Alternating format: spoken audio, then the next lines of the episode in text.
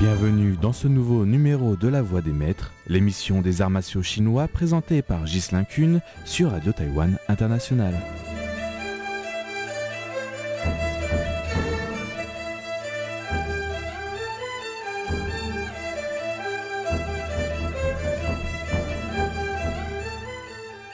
Bienvenue à toutes et à tous dans cette 30e édition de votre émission consacrée aux arts martiaux chinois sur Radio Taïwan International. Nous continuons aujourd'hui notre interview avec maître Lu Songti, représentant dans toute l'Asie du style Tai Tia Chuan originel de Shaolin du Sud et l'un des plus grands maîtres de Taïwan, âgé de 79 ans. Encore une fois, je vous invite vivement à vous imprégner du lexique de cette émission avant de commencer votre écoute pour pouvoir en profiter pleinement.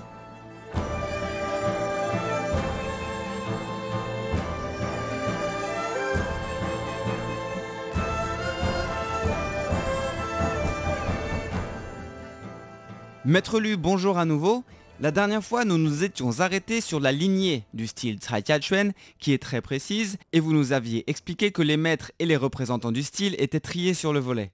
Pour commencer cette deuxième partie d'interview, j'aimerais beaucoup qu'on parle de la forme Patuanjin, qui est originaire de Shaolin et que l'on respecte scrupuleusement dans votre style, et dont il existe plein de versions différentes, plus ou moins bien pratiquées par plus ou moins n'importe qui.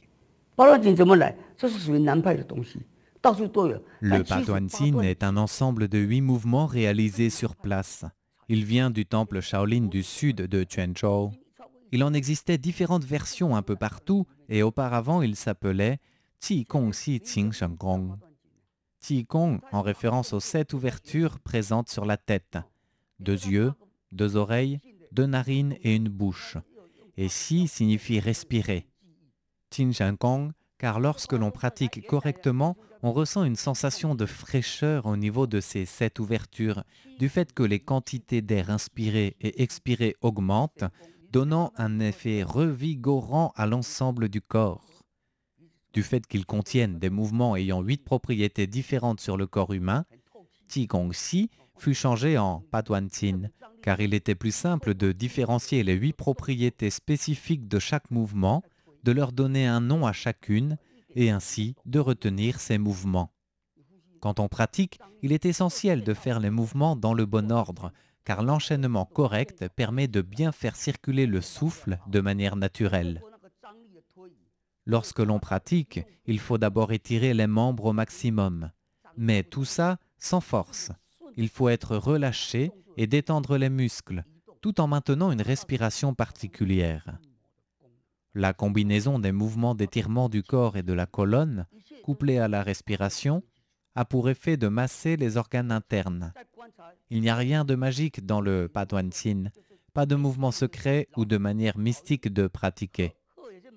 Nous pratiquons un autre exercice de respiration très important et appelé Feng Chui Pai Liu, qui s'inspire des mouvements de la grue blanche couplés à une forme du corps imitant la tortue. Il s'agit d'un mouvement de balancier entre les bras et les jambes, totalement relâchés, comme des feuilles soufflées par le vent d'avant en arrière. Ces deux exercices doivent être pratiqués comme les bases de notre style. Sans avoir appris ça, il ne sert à rien de commencer à apprendre le Tsai Tia Xuan. Quand on maîtrise cela, on peut apprendre la première forme de notre style qui s'appelle San Jin, appelé à l'extérieur San Chan. Pourquoi le premier Taolu s'appelle Sanchan Car, de même qu'on forge les armes pour aller à la guerre, on forge ici les bases du style. On forge l'esprit avec la répétition sans cesse des mêmes mouvements qui demandent de la patience. On forge la respiration et la manière de l'utiliser pour faire exploser la force correctement. Et enfin, on forge les bases du style, la forme des mains et du corps. Ça, c'est pour la version mobile de la forme Sanchan. Dans notre style, nous avons également une version sur place du Sanchan appelée Tianqin Dao Chui. Pour cette version sur place, on place un sac de sable sur un tabouret et l'on frappe le sac comme un forgeron frappe sur une lame. Nos poings sont le marteau, le sac de sable est la lame. Et notre corps, une fois descendu en position Mabu, doit rester immobile comme l'enclume de manière à correctement forger nos points.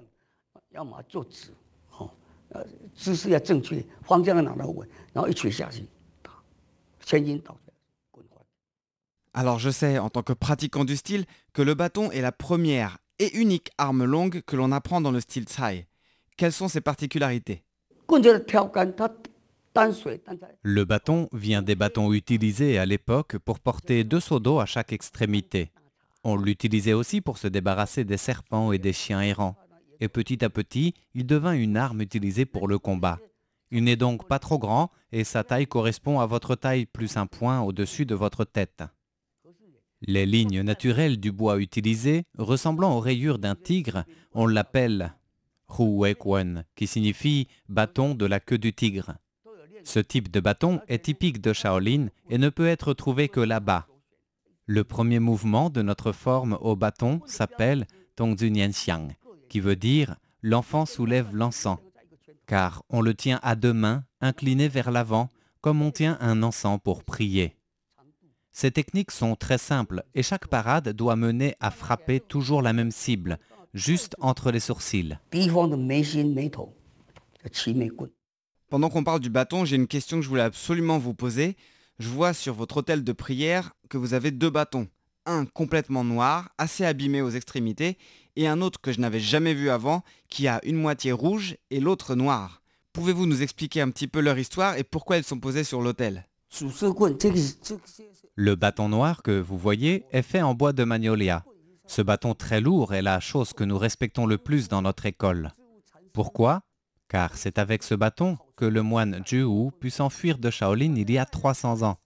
Sans ce bâton, il aurait perdu la vie là-bas. Depuis qu'il l'a laissé à son élève séculaire Tsai Yi, il est transmis de génération en génération de maîtres représentants de l'école. On nomme ce bâton Guen. Le bâton noir et rouge, c'est un Tiguan ou bâton de cérémonie. Il était utilisé pour régler les affaires du Tianhu et de notre école en suivant les Tiafa, qui signifie loi familiale. Encore à l'époque de mon maître, il y avait les règles de la société civile, mais le Tianhu et les familles comme notre école obéissaient aussi à leurs propres règles. Dans cet univers, ce bâton est appelé Shan-e, Shen Guan, soit le bâton du bien et du mal et de la vie et de la mort. Le côté rouge pour la vie et le côté noir pour la mort. Son origine remonte aux armées antiques. Il était déjà utilisé à l'époque pour corriger les fauteurs de troubles parmi les troupes et on l'appelait Qingshengguan ou Shaoguan, bâton donnant la mort, dans les gouvernements féodaux. La plupart du temps, on frappait avec le côté rouge, celui de la vie, pour punir, et on tuait avec le côté noir. Ce bâton était placé sur l'autel familial, comme ici.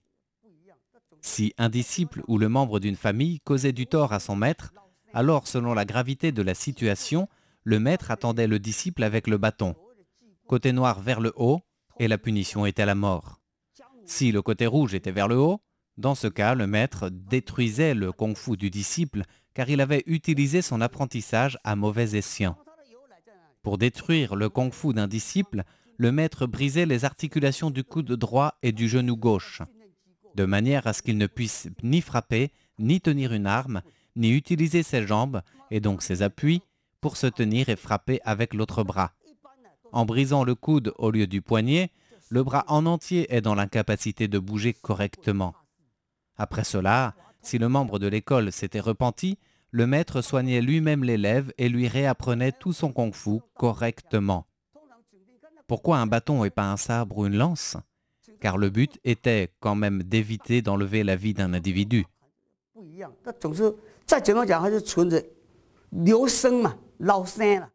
On trouve dans de nombreux styles de wushu l'utilisation de plusieurs armes, et c'est une des particularités des arts martiaux chinois d'ailleurs. À part le bâton, quelles sont les autres armes que vous utilisez dans votre style? Après le bâton, nous pratiquons le sabre, appelé Shui Tao, le sabre eau et lune.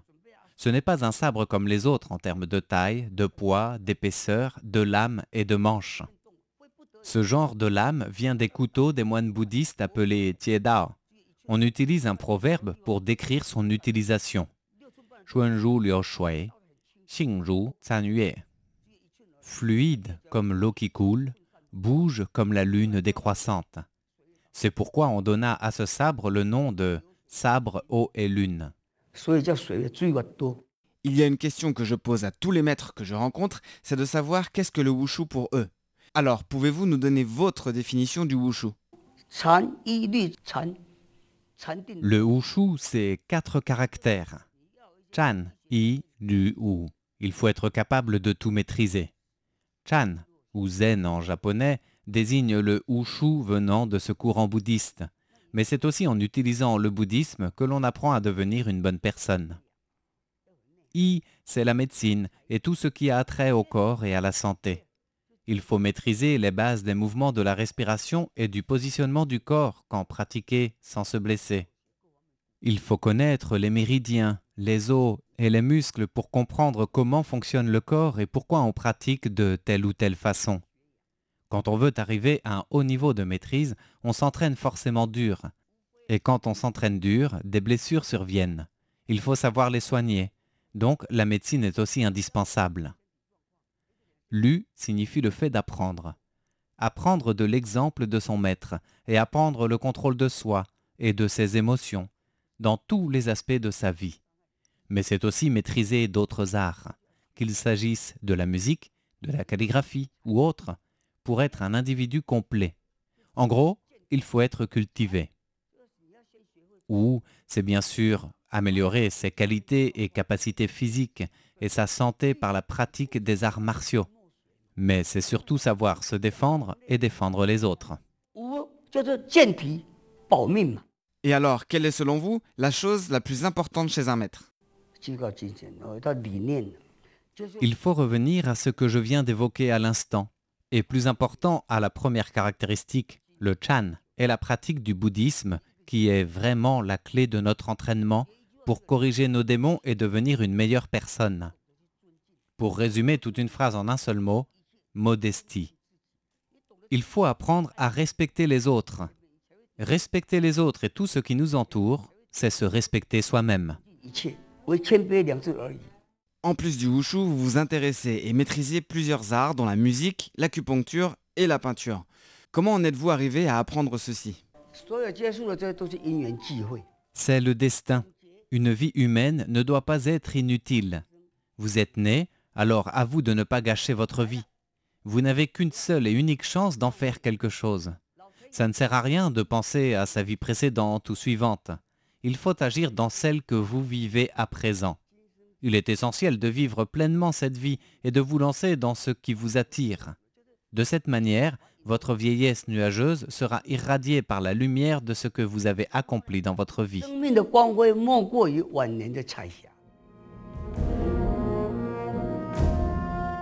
C'est sur ces mots qui font sens que notre interview de Maître Lusonti se termine aujourd'hui pour cette 30e émission. Je suis sûr que vous avez appris plein de choses comme moi et que vous devenez petit à petit des experts du wushu si vous écoutez toutes mes émissions. Quoi qu'il en soit, je vous souhaite de passer une excellente journée et de profiter pleinement de la suite de nos programmes sur Radio Taïwan International.